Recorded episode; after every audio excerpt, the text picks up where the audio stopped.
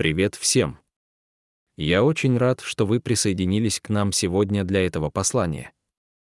Вы можете обратиться к главе 5 Евангелия от Марка в своей Библии или на своем устройстве, если хотите следить за развитием событий. И я призываю вас сделать это, и пометить ее, и сделать заметки. Мне нравится, когда люди рассматривают свою Библию не как какую-то святую неприкосновенную книгу, которую они достают только по особым случаям, а как своего рода полевой справочник, который немного потрепался и порвался во время путешествия, потому что им пользуются на каждом шагу, и в нем делаются пометки, когда Бог говорит и жизнь происходит. Итак, Марк 5. Мы возвращаемся к Евангелию от Марка, проходя путь через историю Иисуса и историю о том, как выглядит следование за Иисусом. Это как раз вовремя, когда мы как церковь говорим о том, что значит быть учеником, и о нашей миссионерской переориентации как церкви. Мы прошли через девятимесячный процесс планирования и видения, и две недели назад я закончил цикл под названием «Будущая церковь», в котором мы изложили несколько основополагающих идей о том, как быть учеником мечты.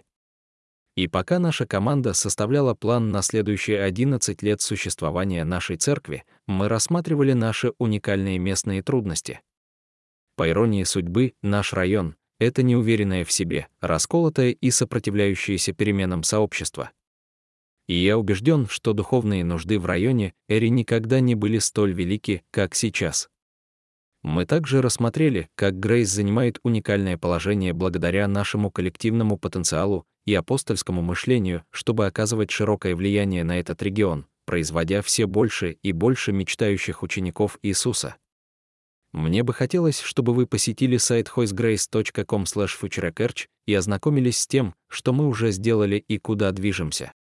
Одним из заданий было выбрать ключевой отрывок в качестве ключевого текста для всего этого видения. Отрывок, который мы будем проходить сегодня, мы выбрали. Я не проповедовал его во время цикла «Церковь будущего», потому что знал, что он будет на этой неделе, когда мы вернемся к Марку. Так что считайте этот текст своего рода мостом от серии к серии. В ближайшие месяцы и годы вы наверняка услышите о нем гораздо больше. Как мы уже отмечали, Марк — удивительно лаконичный писатель. В его Евангелии нет ни одного весомого и важного слова. Он невероятно краток. А это длинный отрывок, а значит, он полон вещей, которые можно прокомментировать, но мы не можем рассмотреть их все. Итак, давайте наберем его и начнем с Марка 5, 1, они пришли на другую сторону моря, в страну Гадаринскую. Теперь я хочу остановиться и просто сориентироваться. На прошлой неделе мы говорили об Иисусе и успокоении бури. Они были в лодке на Галилейском море, потому что в Евангелии от Марка 4 один Иисус сказал «пойдем на другую сторону». Он был на пике своей популярности, он и ученики находились на западном берегу Галилейского моря, и толпа народа настолько разрослась, что ему пришлось отступить, чтобы учить озеро. По сути, они столпились так близко, что Иисус отступил на мелководье и в конце концов сел в лодку, чтобы учить. И снова огромная популярность, огромные толпы. Затем в четырех. 35 он произносит такую важную фразу, когда же настал вечер, он, Иисус, сказал, перейдем на другую сторону. Эта фраза «на другую сторону» означает больше, чем кажется. Она повторяется здесь, в 5. 1. Они перешли на другую сторону. Это технический термин, а не просто географическая ссылка. Они находились на западе моря, но регион на восточной стороне имеет долгую и печальную историю. Когда израильтяне только входили в землю обетованную, еще в Ветхом Завете, Иисус Навин 3. 10 говорит, так узнаете, что Бог живой среди вас, и что Он непременно изгонит пред вами хананеев, хиттеев, евеев, ферезеев, гергашеев, амареев и евусеев и сайты, и кемпинги, и кухонные светильники. Я шучу. Но израильтяне пришли из странствий по пустыне, и Бог планомерно изгнал эти семь народов. В Деяниях 13. 19 они названы семь народами Ханаана. Вы можете видеть Галилейское море со стрелкой, и все эти семь народов были изгнаны израильтянами к востоку от Галилейского моря. Они всегда были злейшими врагами. Даже по сей день этот регион известен как голландские высоты, и там до сих пор неспокойно. Позже эти семь народов реорганизовались, и регион стал известен как Дикополис, что означает 10 городов. Дикополис находился на восточной стороне моря, а Галилея — на западной. Дикополис — это другая сторона. И они были не просто по ту сторону моря, а они были по ту сторону практически всех вопросов, известных еврейскому народу. Они были полярной противоположностью Израиля почти во всех отношениях. У них были языческие храмы, населенные культами, которые превозносили сексуальность и насилие. Они исповедовали языческую религию, священным животным которой была свинья. Помните, иудеям не разрешалось есть свинину или прикасаться к свиньям, все, что было связано с ними, считалось нечистым, поэтому вполне логично, что люди с другой стороны поклонялись свиньям. Во времена Нового Завета легион из 6 тысяч римских солдат оккупационной армии был расквартирован в Дикополисе, и символом или эмблемой этой военной силы была голова кабана. Они носили ее на своей униформе, и она была вдавлена в их щиты. Они были полностью увлечены свиньями. Смысл в том, что другая сторона — это зло. По ту сторону живет сатана. Другая сторона — это мрак, другая сторона это угнетение. Ни один израильтянин в здравом уме никогда бы не пошел на другую сторону, особенно равин. Поэтому, когда Иисус говорит ученикам «пойдемте на ту сторону», ученики думают, что это ужасная идея. На самом деле я сомневаюсь, что ученики вообще были удивлены бурей. Конечно, это был знак от Бога, говорящий им не идти. Знак, говорящий им повернуть назад. Они только что оставили позади огромные толпы людей, толпы поклонников, это наша сторона. Не заставляйте нас переходить на другую сторону.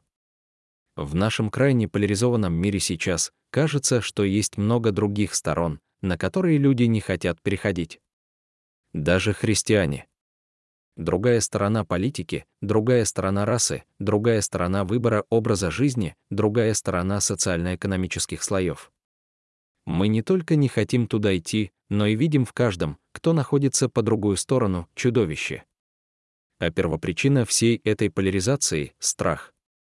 Нас постоянно кормят страхом в наших информационных эхокамерах. Страх перед теми, кто находится на другой стороне. Страх силен, потому что он двигает иглу. Алгоритмы социальных сетей настроены на усиление страха. В былые времена все читали одни и те же газеты, все получали одну и ту же информацию по трем навозным каналам. Но теперь это не так, новости, которые я получаю в своей ленте, отличаются от новостей, которые получаете вы. И они направлены на то, чтобы подстегнуть нас в наших собственных предвзятых убеждениях. Может быть, для вас это другое, альтправые или консерваторы, а может, прогрессисты, феминистки или белые супремасисты. Может быть, это иммигранты, мусульмане, может быть, это идеология УОК, идеология мага, может быть, евангелисты или защитники оружия, кто-то с противоположной стороны дебатов об абортах. Какую версию другого вы превратили в монстра? Информация, которую мы поглощаем, ведет нас в разных направлениях. И это разжигает все больший и больший раскол. Для новостного агентства «Страх» — это рейтинг, Политикам страх приносит голоса. Рекламодателю страх помогает продать товар. А изобретатель всего этого страха — сатана, потому что страх разделяет и разрушает, поэтому он торгует страхом. Что для вас является другой стороной, то, на что вы не желаете переходить. Сегодняшний отрывок напоминает нам, что иногда Иисус берет вас на другую сторону, потому что хочет спасти людей, которые, по вашему мнению, не заслуживают спасения. Помните, Иисус только что покинул безопасное место на своей стороне и толпы поклонников, а когда они прибывают на берег другой стороны, там нет ни одной толпы. Ровно ноль обожающих последователей, только один страшный человек. Посмотрите на стих 2 «И когда Иисус вышел из лодки, тотчас встретил его из гробов человек с нечистым духом. Он жил среди гробов. И никто уже не мог связать его, даже цепью, ибо он часто бывал связан оковами и цепями, но он разорвал цепи и разбил оковы на части. Ни у кого не было силы покорить его. Днем и ночью среди могил и на горах он постоянно кричал и резал себя камнями. Этот парень — настоящее зрелище. Когда они причаливают к лодке, то практически с ног сбиваются, потому что встречающий их парень одержим дьяволом. Он неуправляем, он голый, у него сверхчеловеческая сила, люди из соседней деревни пытались заковать его в цепи, потому что он так мешал, а он разрывал цепи. Он жил на кладбище, резал себя камнями, выл как волк, постоянно кричал. Вы думаете, у вашего мужа проблемы? Этот парень был на свободе. Посмотрите на 6. И, увидев Иисуса издали, побежал и пал пред ним. И, вскричав громким голосом, сказал, что тебе до меня, Иисус, Сын Бога Всевышнего. Клянусь тебе Богом, не мучь меня. Ибо он говорил ему, выйди из человека, дух нечистый. И спросил его Иисус, как имя твое? Он отвечал, имя мне Легион, ибо нас много. И он очень просил его не отсылать их из страны. Там же, на склоне холма, паслось большое стадо свиней, и они умоляли его, говоря, «Пошли нас к свиньям, позволь нам войти к ним». И он разрешил им. И вышли нечистые духи и вошли в свиней, и стадо, числом около двух тысяч, бросилось с крутого берега в море и утонуло в нем. Пастухи убежали и рассказали об этом в городе и в деревне. И пришел народ посмотреть, что случилось. И, придя к Иисусу, увидели бесноватого, того самого, у которого был легион, сидящего здесь, одетого и в здравом уме. Итак, Иисус и ученики подъезжают к сцене из ходячих мертвецов, и парень подбегает к Иисусу, как сумасшедший. И Иисус исцеляет его. Больше никакого безумия, никаких порезов, никаких криков, никакого воя. Иисус прикасается к нему, и он успокаивается, приходит в себя и уже может одеться. Ну, это еще не все. На самом деле есть несколько деталей, на которые я хочу обратить наше внимание. Во-первых, по ходу изучения Марка мы обратили внимание на некоторые темы. Одна из них называется «Обыкновенные герои». Обычно мы видим ее после неудач в ученичестве. И я думаю, что у нас есть пример этого в стихе 7. Помните, ученики только что закончили страшное путешествие по морю, где они думали, что погибнут. Иисус успокаивает бурю, а затем бросает им упрек. Упрек двоякий. Он говорит, «Почему вы так боитесь?» И второе, «Неужели вы до сих пор не уверовали?» Очевидно, он ожидал, что они провели с ним достаточно времени, чтобы к этому времени укрепиться в своей вере и доверии к нему. Но этого не происходит. Иисус выглядит почти расстроенным. Ну же, ребята. В конце этого отрывка автор, Марк, говорит, что они все еще были исполнены великого страха и обратились друг к другу не с моментом озарения, а с вопросом «Кто же это?».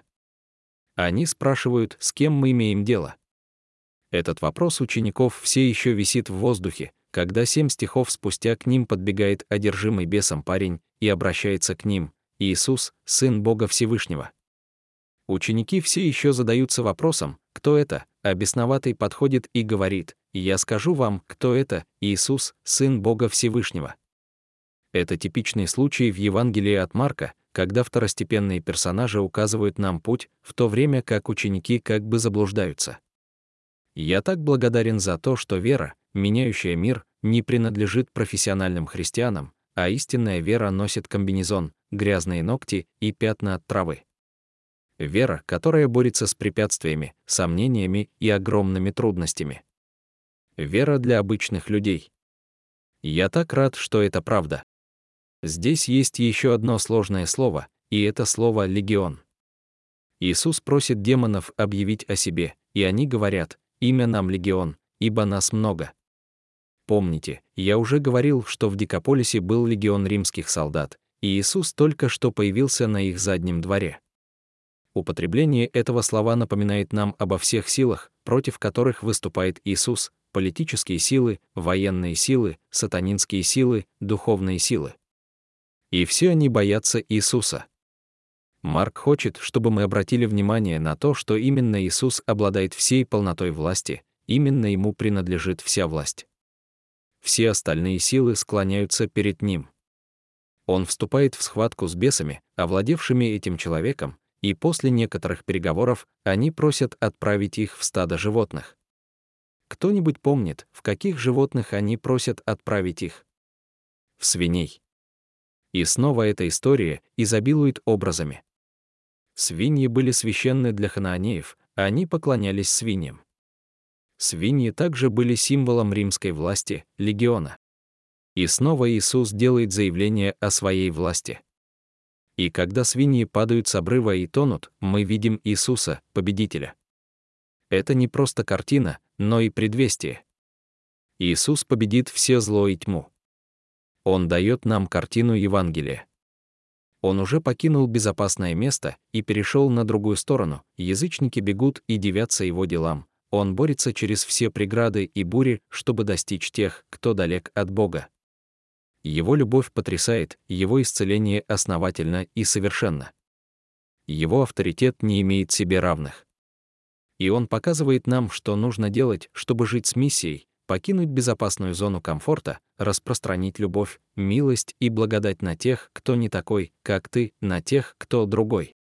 После того, как свиньи совершают лебединый прыжок со скалы, свинопасы идут и рассказывают горожанам о том, что произошло, и те начинают собираться на месте происшествия.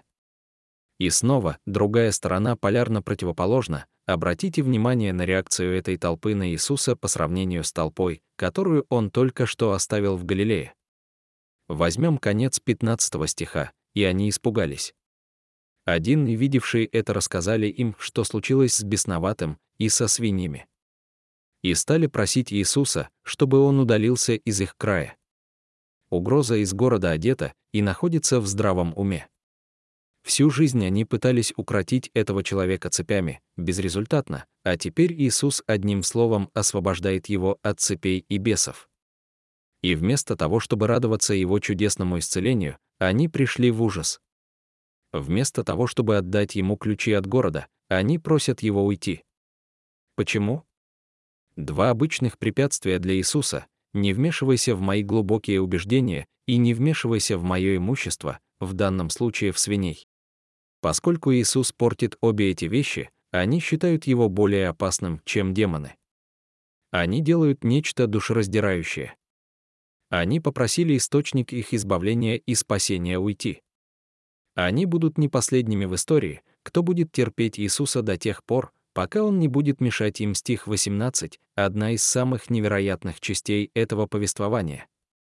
Горожане умоляли Иисуса уйти, но бесноватый умолял о другом. Смотрите, когда он садился в лодку, человек, одержимый бесами, просил его, чтобы он был с ним.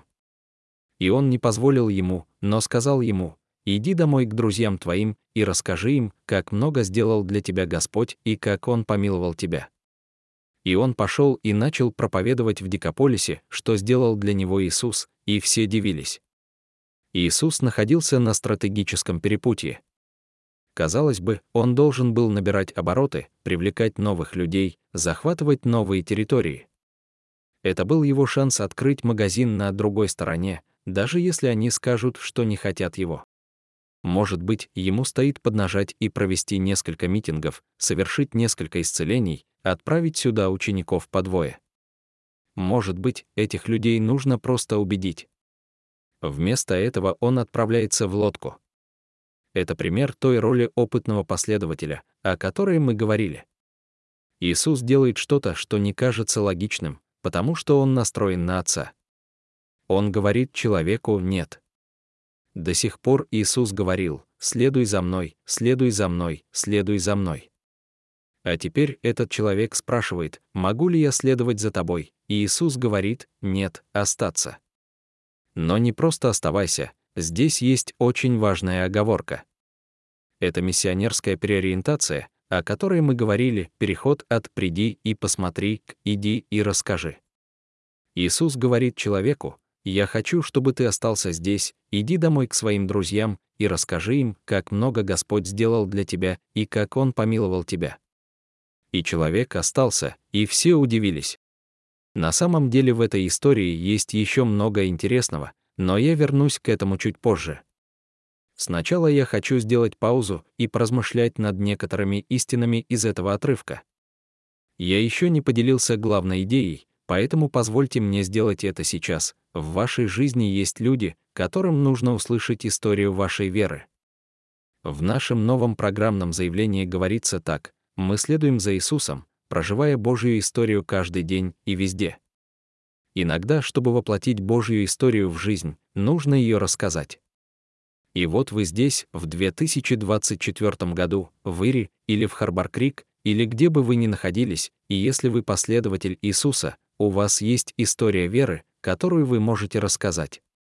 Бог поместил вас туда, где вы находитесь, не просто так. В Деяниях 17. 26 говорится, Он произвел от одного человека всякий народ человеческий для обитания по всему лицу земли, определив им время и пределы обитания их. Что это значит? Это значит, что вы находитесь там, где находитесь, по определенной причине.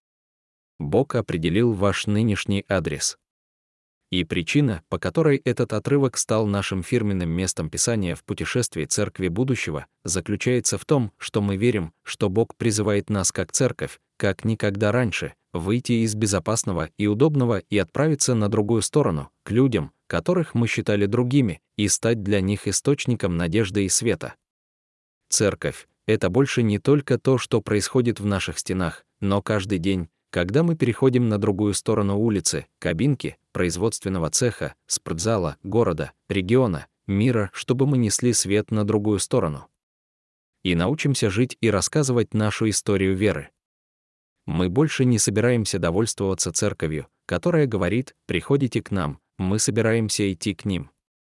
Финишная прямая ученичество не заканчивается в стенах церкви, а выходит за ее пределы, туда, где вы живете, работаете, играете. За всю историю человечества было испробовано множество методов распространения истории об Иисусе, и не все они были хорошими. Были и возрождения, и крестовые походы, и евангелизм от двери к двери, и сэндвич-доски на углах улиц, и парни с микрофонами на тротуарах, и телеевангелисты. Но есть лучший путь. Иисус представил его, апостолы практиковали его. За первое десятилетие своего существования церковь выросла со 120 человек до 20 тысяч человек в одном только Иерусалиме.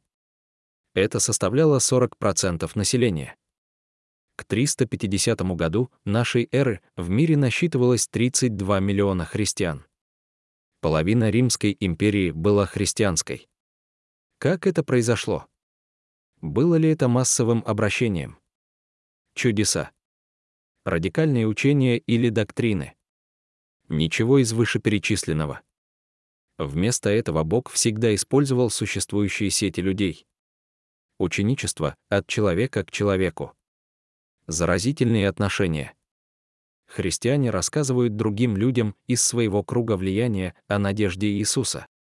Знаете ли вы, что заботливый друг христианин, сосед, коллега или член семьи это самый важный фактор в том, чтобы человек пришел к живой вере. Иисус знал о важности этих заразительных отношений. Он использовал это при выборе учеников. Он набрал Андрея, и Андрей пошел за своим братом Симоном и сказал, «Мы нашли Мессию». Иисус набрал Филиппа, а Филипп пошел за Нафанаилом и сказал, «Пойдем, мы идем за Иисусом». Он работал от человека к человеку через существующие сети. Один человек рассказывал свою историю другому. Он использовал этот метод, чтобы охватить целые города. Вспомните женщину у колодца в Евангелии от Иоанна 4. Иисус имеет с ней прекрасную, хотя и неловкую встречу. Но в конце он говорит «Я — вода живая». Иоанна 4. 28. Тогда, оставив свой кувшин с водою, женщина возвратилась в город и сказала народу, Пойдите, посмотрите человека, который рассказал мне все, что я делала. Может быть, это Христос. Она еще даже не уверена, она все еще задается вопросом, но она просто рассказала свою историю. И тогда в 39 главе многие самаряне уверовали в него благодаря слову женщины, которая свидетельствовала. Она не была одаренным оратором, Она даже не была особенно духовной, фактически она была изгоем, который был женат несколько раз. Но ее история изменила целую деревню. Что происходит? Пути и дела Иисуса распространяются через существующие сети. Правда в том, что мы приглашаем людей, которых любим, на важные для нас мероприятия, особые семейные праздники, детские концерты, церемонии награждения, свадьбы. Мы говорим, «Эй, друзья и семья, приходите посмотреть на то, что действительно важно для меня». Позвольте спросить, где находится ваша жизнь во Христе по шкале важности? Открыто ли вы рассказываете о своей вере? Позвольте мне поделиться тремя размышлениями из сегодняшнего текста. 1. Когда Иисус искупает вашу жизнь, вам есть что рассказать. 19. Иисус не позволил бесноватому пойти с ним, потому что его стратегией было и остается использовать одну историю, чтобы охватить многих других. В Деяниях 1, 8 Иисус говорит, «Итак вы мне свидетели, в Иерусалиме, Иудее, Самарии и на концах земли». Вы — мои свидетели. Ваша история имеет значение. Бог сделал в вашей жизни все, чтобы через вас нести надежду другим. В тот день, когда вы встретили Иисуса, Он начал писать новую историю. Старая история греха, боли, страха, тревоги и самообольщения, гордости и жадности, гнева и ярости сменилась историей любви, прощения, веры, мужества, святости. Ваша задача — хорошо управлять этой историей. Так много людей вокруг вас каждый день довольствуются тем, что живут меньшей историей. Расскажите ее. Второе размышление. Начните с того, что расскажите свою историю тем, кто ближе всего к вам, 19. Вам не нужно ходить от двери к двери, не нужно раздавать вещи на углу улицы или в аэропорту. В стихе 19 Иисус сказал человеку, «Иди домой к своему народу, буквально, к своим». В вашей жизни есть люди, к которым вы можете обратиться.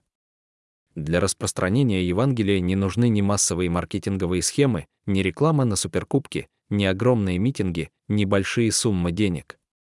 Евангельская история гораздо эффективнее, когда обычные люди, горящие любовью Христа и наделенные силой Духа Светова, готовы поделиться ею со своими семьями, друзьями, соседями и коллегами по работе.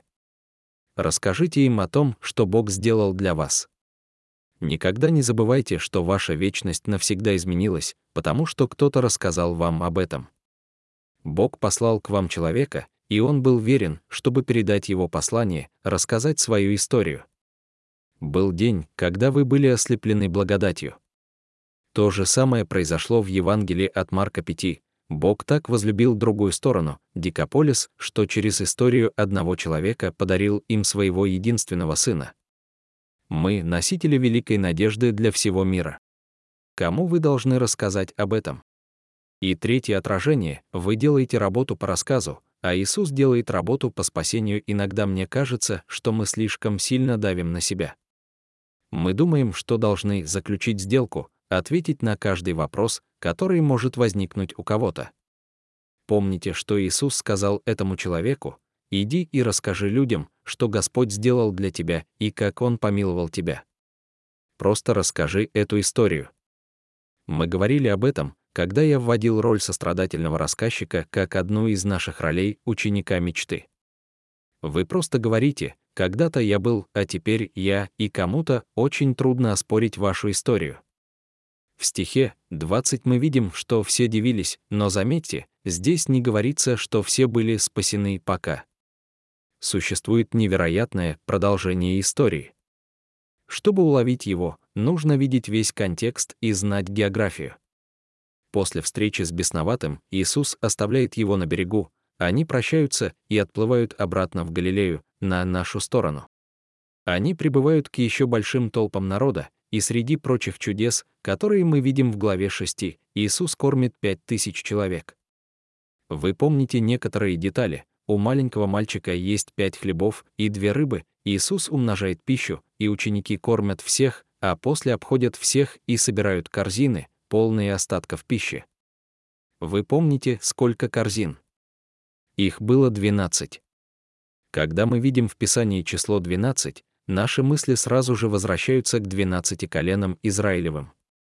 Это напоминает нам о том, что Иисус не отказывается от Израиля, и его чудеса должны были продемонстрировать им Божью силу. Иисус пришел за 12 коленами.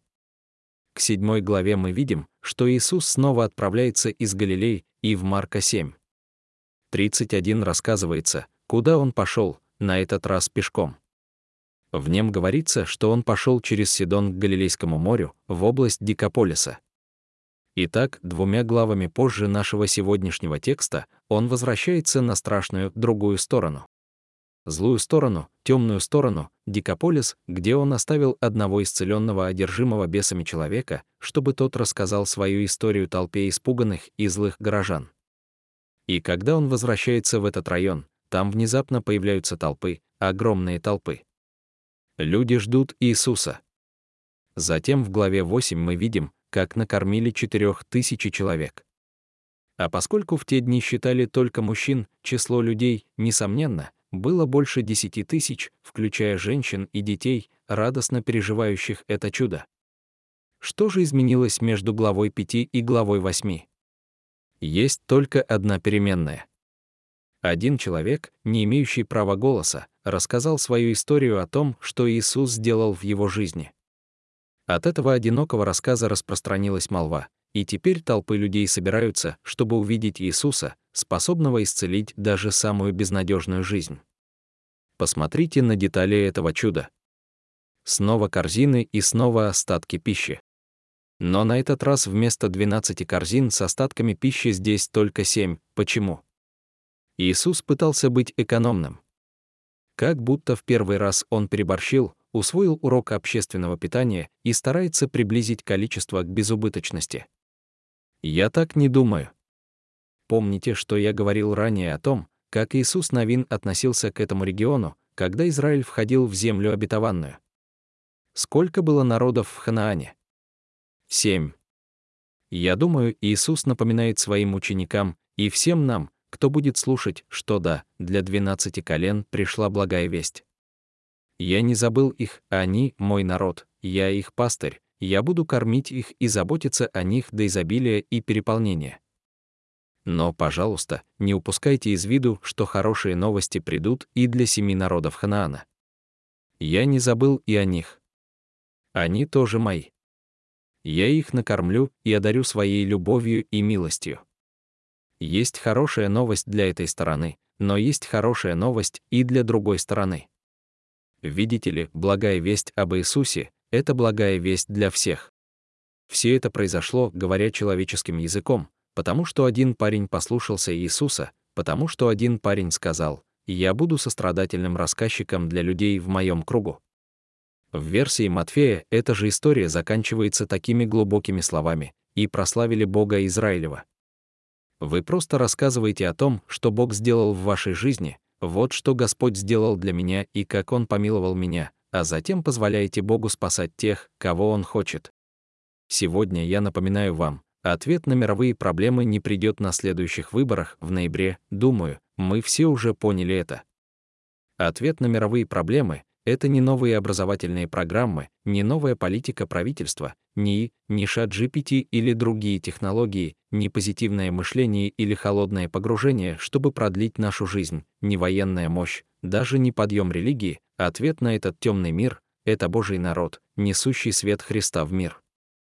И свет Евангелия будет распространяться по мере того, как даже очень сломленные люди будут делиться своей историей через свои родственные сети когда обычные герои переходят на другую сторону, может быть, на другую сторону улицы, или на другую сторону обеденного зала, или торгового зала, или комнаты отдыха в офисе, или на другую сторону мира и рассказывают свою историю веры. Миссия церкви заключается не в том, чтобы убедиться, что мы остаемся в безопасности, в то время как остальной мир попадает в ад. Миссия церкви — найти как можно больше людей, которые еще не вкусили любви и благодати живого Бога, и дать им возможность ответить на Его любовь через Евангелие. Иисус умер за наши грехи, был погребен и на третий день воскрес, чтобы все, кто призывает Его имя для получения благодати, были спасены. В вашей жизни есть люди, которым нужно услышать эту историю. Позвольте мне поделиться следующим шагом. Я хочу, чтобы вы вспомнили о двух списках. Несколько недель назад мы представили вам инструмент под названием «Мое миссионерское поле». Мы попросили вас подумать обо всех своих кругах влияния, а затем назвать три имени людей, которые нуждаются в намеренном друге. А прошлой осенью мы предложили вам определить восемь ближайших соседей и молиться за них в рамках инициативы «Молись за восемь».